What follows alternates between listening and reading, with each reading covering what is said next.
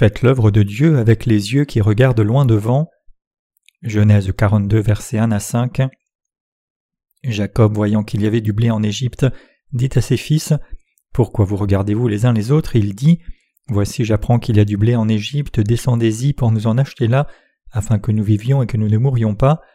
Dix frères de Joseph descendirent en Égypte pour acheter du blé. Jacob n'envoya point avec eux Benjamin, frère de Joseph, dans la crainte qu'il ne lui arrivât quelque malheur. Les fils d'Israël vinrent pour acheter du blé au milieu de ceux qui venaient aussi, car la famine était dans le pays de Canaan. Joseph s'est préparé pour les années de famine pendant les années de prospérité. Le passage de l'Écriture que nous venons de lire est tiré du livre de la Genèse chapitre 42. Ce récit s'est produit à l'époque de la grande famine en terre d'Égypte et dans les pays environnants. Pendant la période de famine, il y avait aussi une grave famine dans le pays de Canaan où Jacob et ses fils vivaient, et donc les fils de Jacob ont dû aller au pays d'Égypte pour obtenir du grain. À cette époque, leur frère Joseph était le gouverneur de l'Égypte, lui qui avait été vendu par eux en esclavage il y a longtemps. Joseph vivait dans le pays d'Égypte avec le statut d'un criminel quand il a interprété le rêve du roi d'Égypte, et à travers cela il est devenu le gouverneur de l'Égypte. Il est écrit dans la Bible que Joseph a stocké beaucoup de grains dans tout le pays d'Égypte et a ainsi été en mesure de délivrer de nombreuses personnes qui mouraient de faim. C'est grâce à sa sagesse que le gouvernement a été en mesure de préparer suffisamment de nourriture pendant les années d'abondance avec les yeux pour regarder loin devant. Pendant la période où Joseph dirigeait l'Égypte en tant que gouverneur, il y avait de grandes récoltes de céréales dans le pays pendant sept ans, et une énorme quantité de grains était stockée dans les entrepôts. Pendant les sept années suivantes, la récolte a été si importante que l'on dit que la quantité qui a été apportée était incommensurable. À cette époque, il y avait probablement des gens stupides qui remettaient en question la prise de décision de Joseph. Il est naturel que les personnes soient enclines à profiter de leur vie confortable et heureuse pendant les années d'abondance, mais Joseph ordonna à ses domestiques de construire de grandes maisons de stockage afin de s'assurer que le grain ne serait pas gâté. Il a utilisé sa sagesse donnée par Dieu pour stocker les récoltes dans ses entrepôts pendant les sept années afin de pouvoir soutenir la vie des gens. Pendant que Joseph gouvernait l'Égypte, après les sept années de grandes récoltes de céréales, il y eut sept années de terrible famine. Chers croyants, imaginez ce que ce serait si ce pays avait une terrible famine pendant seulement six mois. On entendrait de là que des gens mourraient par manque d'eau et de nourriture. À l'époque de Joseph, le peuple d'Égypte allait voir son roi et lui demander de la nourriture qui lui permettait de survivre. Le peuple d'Égypte a hypothéqué ses terres et acheté des céréales, et a ainsi pu survivre au moment de la grande famine. Revenons à l'époque où Joseph était en prison.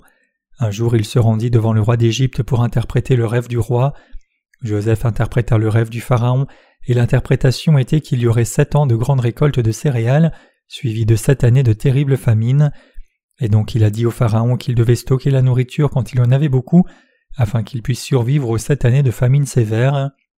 La sagesse était nécessaire à un moment comme celui-ci, et Joseph était un homme qui possédait une telle sagesse. La situation à cette époque était telle que non seulement en terre d'Égypte il y avait une terrible famine, mais aussi dans le pays de Canaan. Jacob, ses fils et leurs familles qui vivaient dans le pays de Canaan n'avaient pas d'autre choix que d'aller acheter des céréales parce qu'ils n'avaient plus de nourriture. Jacob entendit d'autres personnes dire qu'il y avait beaucoup de céréales dans le pays d'Égypte, et il les envoya se procurer de la nourriture en disant Mes fils, j'ai entendu dire qu'il y avait beaucoup de céréales dans le pays d'Égypte, ne mourrons pas de faim assis ici, je vais vous donner de l'argent, alors allez nous acheter du grain. Il y avait beaucoup de choses qui se sont développées dans le récit du passage des Écritures d'aujourd'hui, mais ce que je vous dis sans cesse ici, c'est que nous devons stocker le pain de vie au préalable en préparation. Il viendra un moment où le pain de vie que nous avons préparé avec diligence sera essentiel pour tout le monde dans le monde entier. Quand ce moment viendra, le monde entier nous demandera ce pain de vie.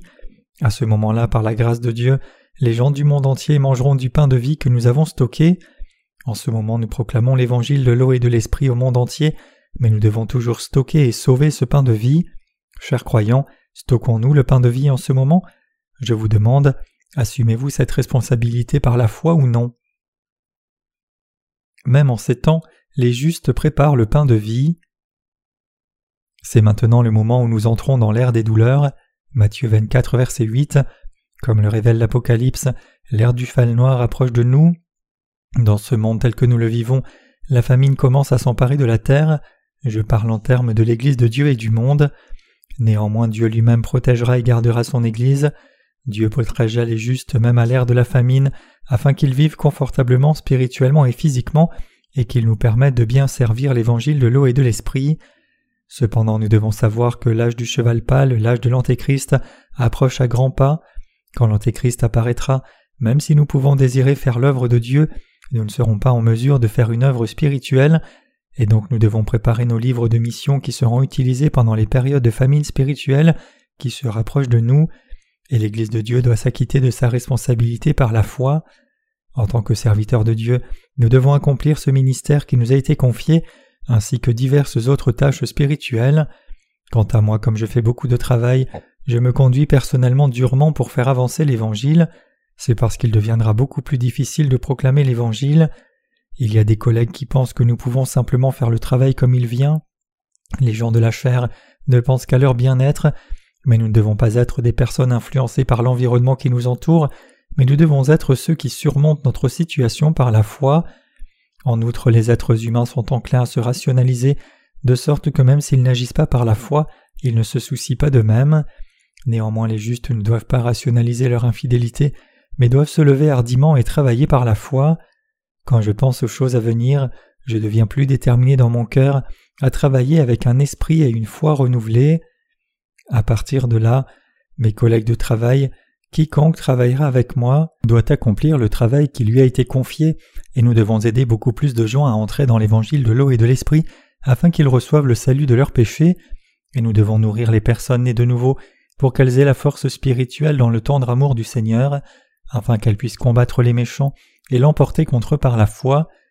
Dans le passage des Écritures d'aujourd'hui, parce que Joseph a sagement stocké du grain, cela a entraîné la délivrance de beaucoup de gens. Je suis sûr que si vos parents ou votre famille doivent connaître une terrible famine, à la fois dans le corps et dans l'esprit, Dieu les sauvera par votre foi. Je dis que pendant la période de famine, votre famille sera en mesure de manger de la nourriture spirituelle à cause de vous. Nous avons investi beaucoup d'argent dans la construction de ce centre de formation de disciples. Je me souviens de ce que je vous ai dit lorsque nous avons commencé la construction de ce centre de formation. Quand nous avons acheté la terre, j'ai dit que nous construirions une église et d'autres bâtiments ici et que nous organiserions des camps d'entraînement de disciples chaque année afin que nous puissions amener nos familles à leur proclamer la parole de Dieu afin qu'elles puissent recevoir la rémission de leurs péchés. Ce rêve deviendra réalité lorsque nous serons confrontés à l'ère de l'Antéchrist tout cela est possible parce que nous avons préparé le pain spirituel qui sera utilisé pendant la période de famine. Nous allons continuer à élargir notre sphère en prêchant l'évangile de l'eau et de l'esprit autant que Dieu nous le permet, afin que nous puissions accomplir son œuvre. Vraiment, si les gens n'ont pas de nourriture spirituelle et physique, ils écouteront ce que nous dirons et certains d'entre eux qui sont attentifs croiront ce que nous leur avons dit. À ce moment-là, nous accueillerons les membres de notre famille dans ce centre et leur proclamerons l'évangile de l'eau et de l'esprit et leur donnerons le pain de vie. Tout en les nourrissant de nourriture physique, nous leur offrirons l'occasion d'entendre la parole de l'esprit, et ce n'est que s'ils entendent l'évangile de l'eau et de l'esprit et répondent positivement qu'ils recevront la rémission des péchés. C'est pourquoi nous avons investi autant d'argent dans ce centre comme ceci depuis le début. Avez-vous eu froid pendant ce camp d'entraînement de disciples d'hiver? J'ai entendu dire que nous avons utilisé six mois de bois de chauffage pendant cette période hivernale. Je pense que vous appréciez probablement le système de chauffage chaud qui a été installé. Nous ne devons pas le faire uniquement pendant le camp d'entraînement, mais pendant tout l'hiver. Nous avons installé de nouvelles chaudières à bois de chauffage et elles fonctionnent très bien, et donc si nous faisons fonctionner les chaudières, nous pouvons vivre dans le confort sans parler de l'utilisation de l'eau chaude à volonté. Nous devons nourrir tous les gens de la parole de la justice de Dieu par la foi. Nous sommes des gens qui avons la responsabilité de délivrer la vie de tous les gens dans ce monde pendant les derniers temps en préparant nos livres qui contiennent la parole de vie, qui est l'évangile de l'eau et de l'esprit. Vous et moi qui croyons dans l'évangile de l'eau et de l'esprit sommes responsables de ce ministère. En termes simples, nous sommes les entrepôts du pain de vie de l'humanité. Nous devons vivre comme les serviteurs de Dieu qui stockent ce pain de vie et le remettent plus tard. Actuellement nous ne sommes pas nombreux, mais nous sommes les personnes qui ont le lourd devoir de vivre pour les gens de ce monde. C'est le moment où il est difficile pour les gens d'obtenir une nouvelle vie. Nous les justes qui croyons dans l'évangile de l'eau et de l'esprit éprouvons aussi beaucoup de difficultés, Néanmoins, les religieux qui sont dans le christianisme mondain disent des mots optimistes tels que Ne vous inquiétez pas, dans peu de temps les choses s'amélioreront, mais la réalité est que ce monde ne deviendra absolument jamais un meilleur endroit.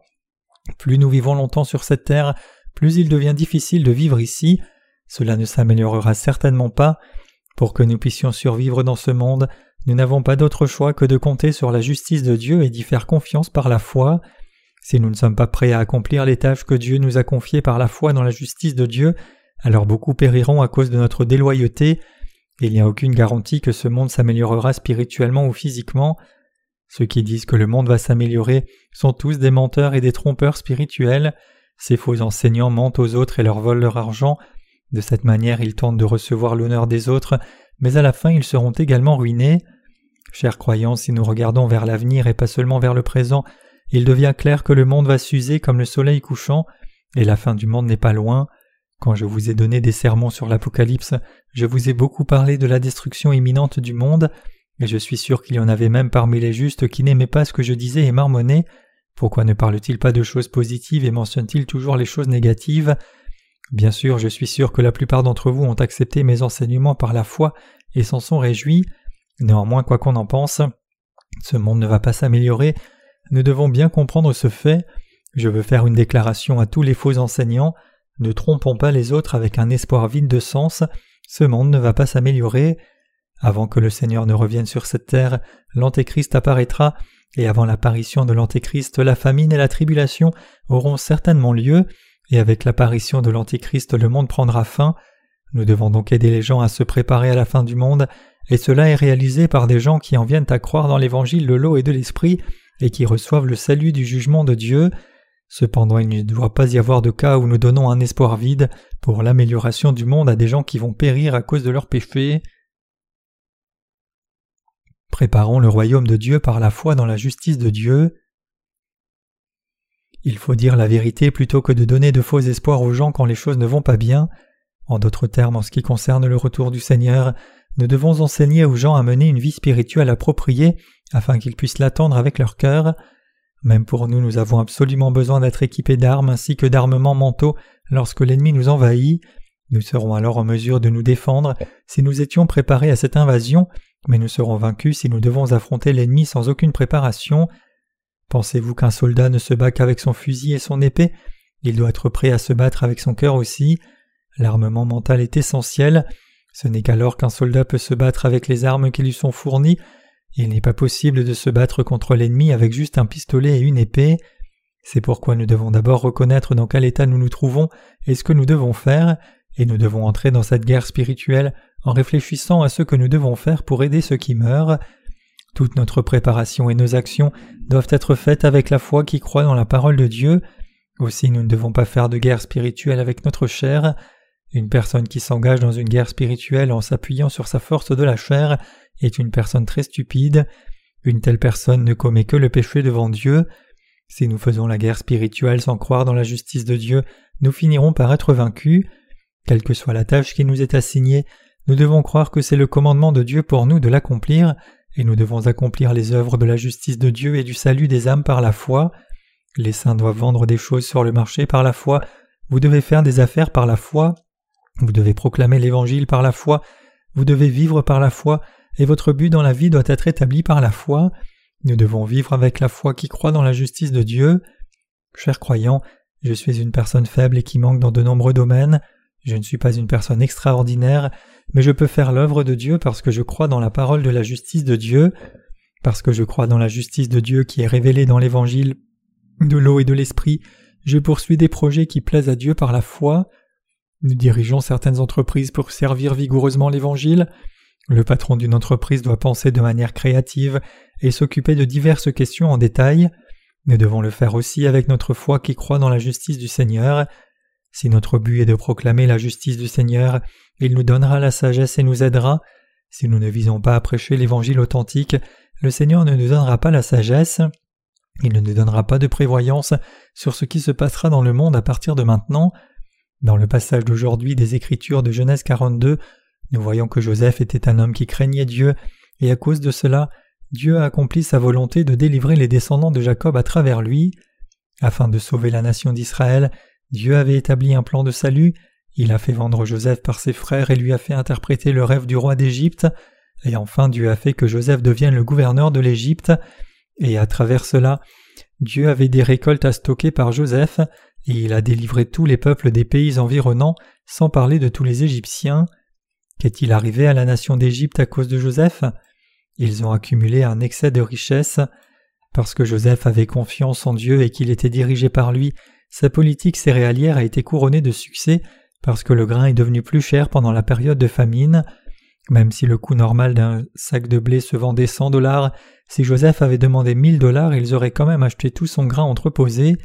Si nous regardons la Bible, nous pouvons voir que les Égyptiens ont vendu leurs maisons, leurs terres et tout ce qu'ils avaient afin d'acheter de la nourriture pour subvenir à leurs besoins. Parce que les récoltes n'ont été trouvées que dans les entrepôts de céréales du Pharaon dans tout le pays, le peuple d'Égypte a dû venir au roi afin d'acheter de la nourriture, et parce que le pays est devenu puissant à cette époque, même après la mort de Joseph, le royaume d'Égypte a connu le sommet de son existence. Joseph devint le gouverneur de l'Égypte, et sous sa direction politique, le royaume d'Égypte ne s'arrêta pas à devenir un pays riche, mais devint le pays le plus puissant du monde connu. S'il y avait eu un pays qui voulait agacer l'Égypte, ce pays aurait été détruit. Bien que Jacob et ses descendants soient allés en terre d'Égypte et se soient engagés dans un travail pastoral, n'ont-ils pas grandi dans une énorme nation de personnes? On peut dire qu'ils ont grandi pour former l'entité d'une nation. En bref, les descendants d'Abraham, Jacob et sa famille sont entrés dans le pays d'Égypte par Joseph, et ils ont été formés dans la nation d'Israël qui était la matrice de l'Israël d'aujourd'hui. Dieu a ainsi travaillé à travers la vie de Joseph afin d'accomplir sa volonté. Dieu a permis à toutes ces choses de se produire dans l'histoire afin qu'il nous sauve de tous nos péchés et aussi pour sauver toutes les âmes perdues du monde entier à travers nous, et il finira par réaliser son royaume. Dieu a fait en sorte que l'Évangile soit proclamé afin que les gens de toutes les nations croient dans la justice de Dieu et entrent dans le royaume de Dieu et vivent joyeusement pour toujours. Vivons par la foi avec les yeux qui regardent loin devant. En réfléchissant à ces choses, nous devons aller de l'avant par étapes en regardant un peu plus loin par la foi alors que nous proclamons l'évangile de l'eau et de l'esprit, et nous devons créer un système pour l'annonce de l'évangile. Nous ne devons pas simplement commencer n'importe quel projet à la hâte avec un cœur hâtif, mais afin de proclamer l'évangile de l'eau et de l'esprit au monde entier, chaque département de notre organisation missionnaire doit faire systématiquement le travail qui est confié à chacun de nous. Nous devons chasser de nous l'attitude selon laquelle rien ne fonctionnerait sans moi, et nous devons être fidèles à cause de l'annonce de l'Évangile. Nous avons pu accomplir beaucoup de choses à partir de rien, alors qu'est-ce qui nous empêchera de faire encore plus de travail? Et nous devons toujours former et préparer les travailleurs de Dieu par la foi à faire son œuvre. N'importe qui parmi nous ne doit pas s'occuper de tout tout seul, mais nous devons former nos collègues de travail à partager la charge de travail qui nous est confiée. Nous devons transmettre l'œuvre actuelle de Dieu à ceux qui viennent derrière nous, et nous devons être les pionniers de nouveaux domaines de l'œuvre de Dieu par la foi. De cette façon, nous pouvons accomplir l'appel de la proclamation de l'évangile de l'eau et de l'esprit au monde entier de manière appropriée. Établissons un système organisé pour proclamer l'évangile de l'eau et de l'esprit. Il y a beaucoup de choses que nous pouvons apprendre en tenant compte de la foi de Joseph.